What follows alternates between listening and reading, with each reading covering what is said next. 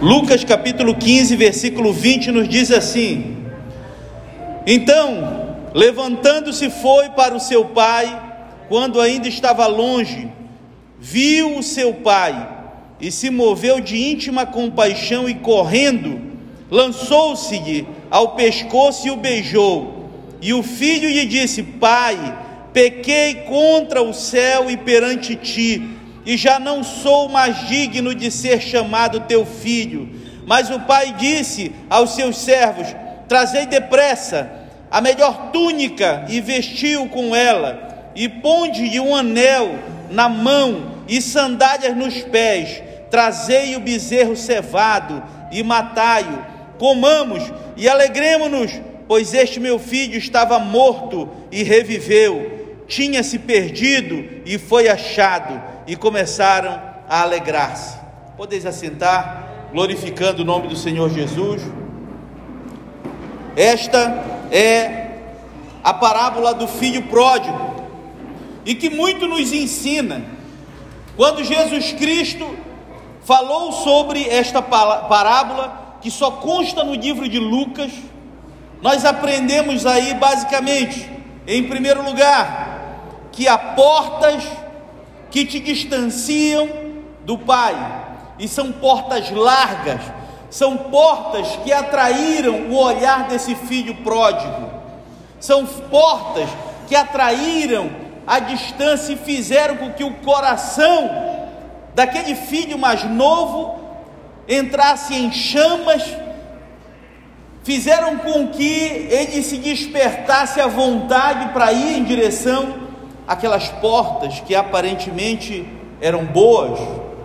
A Bíblia nos fala em Lucas, no capítulo 15 e no versículo 12, que esse filho mais moço pediu a parte que lhe pertencia, e aquele pai, com coração muito pesaroso, dividiu o que ele tinha entre os seus dois filhos, o filho mais novo, que aqui é descrito como filho pródigo, e o filho mais velho. E a Bíblia nos fala que ele saiu e partiu para uma terra longínqua, e lá ele desperdiçou todos os seus bens de uma forma, diz a Bíblia, de uma forma dissoluta, ou seja, é irrestrita, sem moderação. Ele utilizou tudo que ele tinha para acabar, e a Bíblia nos fala que aquele tempo de alegria, aquela porta bonita, aquela porta larga, rapidamente começou a se fechar. A Bíblia nos diz que naquela terra houve uma grande fome, e essa grande fome fez com que aquele cidadão acostumado à abastança, acostumado com os seus empregados, acostumado a ter tudo na casa do pai, agora ele começa a entrar em uma situação de falta, de penúria, acabou o dinheiro, acabou as condições, acabou o desperdício. E a Bíblia nos diz, então, que o chegou a tal ponto de ter de procurar sobrevivência e foi procurar um daqueles cidadãos que habitava aquela terra longínqua.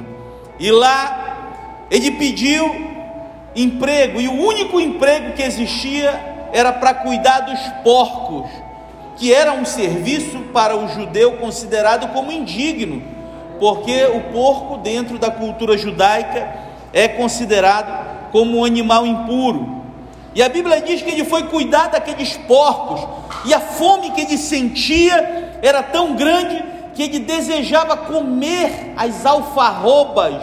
Alfarrobas é um tipo de planta que dá lá naquela região desértica, aquela região desértica dá esse tipo de vegetação, e quando acaba o capim no campo, como a Bíblia nos fala que era um momento de grande fome, então a, os frutos da alfarrobeira caíam no chão e tinha umas favas grandes, e aquilo ali, depois de pisado, depois de é, bastante batido, era entregue aquelas bolotas, aquelas bolas eram entregues então para que aqueles animais se alimentassem. E a fome do filho pródigo era tão grande que ele desejou comer aquelas bolotas, as alfarrobas, daqueles porcos. E é aí que vem o segundo ponto, o momento em que ele pisa no chão, o momento que começa a mudar aquele rumo que só ia de mal a pior. E a Bíblia nos descreve esse momento, está lá no versículo 18. Ele diz: Quantos trabalhadores do meu pai têm abundância de pão, e eu aqui pereço de fome? Ele se lembra quanta fartura tem na casa do meu pai, e eu estou aqui desejando comer a comida desses porcos. E a Bíblia nos diz que ele tomou a primeira atitude: levantar-me-ei, significa dizer, eu vou sair dessa situação, significa dizer, eu não aceito mais isso para a minha vida, significa dizer, eu não quero, eu não desejo mais isso, eu quero mudar. Esse foi o primeiro passo: levantar-me-ei e irei ter com meu pai, e vou lhe dizer, pai. E aí vem o segundo aspecto que eu quero que você aprenda nessa noite: o arrependimento. O arrependimento é o caminho para o retorno à casa do Pai. O arrependimento é o caminho mais certo para o retorno à casa do Pai. E ele diz: Levantar-me-ei, e irei ter com meu pai, e lhe direi: Pai, pequei contra o céu e contra ti. Eu já não sou mais digno de ser chamado de teu filho. Faz-me como um dos teus escravos, mas deixe eu voltar para cá, para a casa do pai. E o coração daquele pai se encheu de alegria. E a Bíblia nos diz que naquele momento, naquele momento, quando ele planejou isso, ele estava planejando em falar isso. E ele tomou iniciativa e foi para a casa do pai. E a Bíblia diz que a distância, quando seu pai já velho enxer... olhava da janela, quem sabe quantas vezes ele não fez isso, não é verdade, irmão Josias? se debruçava lá naquela janela e ficava pensando: será que algum dia o meu filho vai voltar? Será que algum dia eu vou vê-lo de volta a casa? Meu filho que eu criei, que eu tanto amo. Quantas vezes esse pai não orou pedindo esse momento? E Deus permitiu que a distância lá vinha ele, e o velho olha, o velho pai olha e enxerga o seu filho à distância.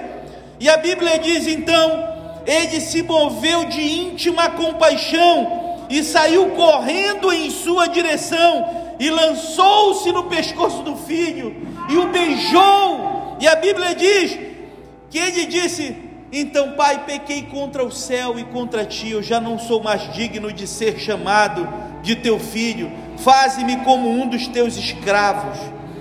E a Bíblia diz que esse pai deu uma outra ordem aos seus servos e disse: Trazei depressa, traz, melhor, traz rápido a melhor túnica para vestir o meu filho. E mais, traz-lhe também um anel para colocar em suas mãos, um anel para simbolizar a aliança que o Pai tem contigo. Traz também as sandálias. As sandálias representam quem andava descalço naquele momento. Naquele momento, para a cultura judaica, era só escravo. E aqui, quando coloca uma sandália nos seus pés, ele está dizendo: Você volta, você volta à casa do Pai, volta à condição que você tinha. E é o terceiro aspecto que eu quero te ensinar nessa noite. O amor do Pai não tem limites. O amor do Pai não tem limites. Eu estou falando de restituição. Eu estou falando daquele que pecou, mas se arrependeu verdadeiramente e voltou à casa do Pai Fica de pés comigo, glória a Deus, aleluia. É desse amor incondicional. Aminadab, canta aqui novamente aquele hino. Eu gostei demais daquele hino. Canta aqui que eu gostei demais daquele hino. Preste atenção na letra deste hino, que fala sobre o amor, o amor do Pai. Hoje é dia dos pais e eu ofereço essa mensagem a cada um de vocês. É uma dimensão de amor que não tem fim.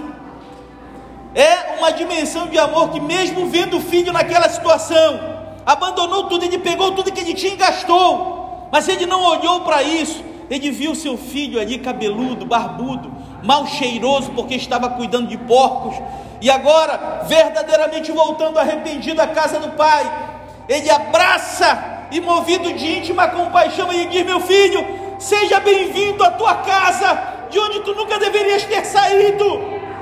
E eu quero te convidar aqui, se tem alguém que quer voltar à casa do Pai, este é o momento. Ele está aqui de braços abertos a te convidar. Vem, volta à casa do Pai, glória a Deus.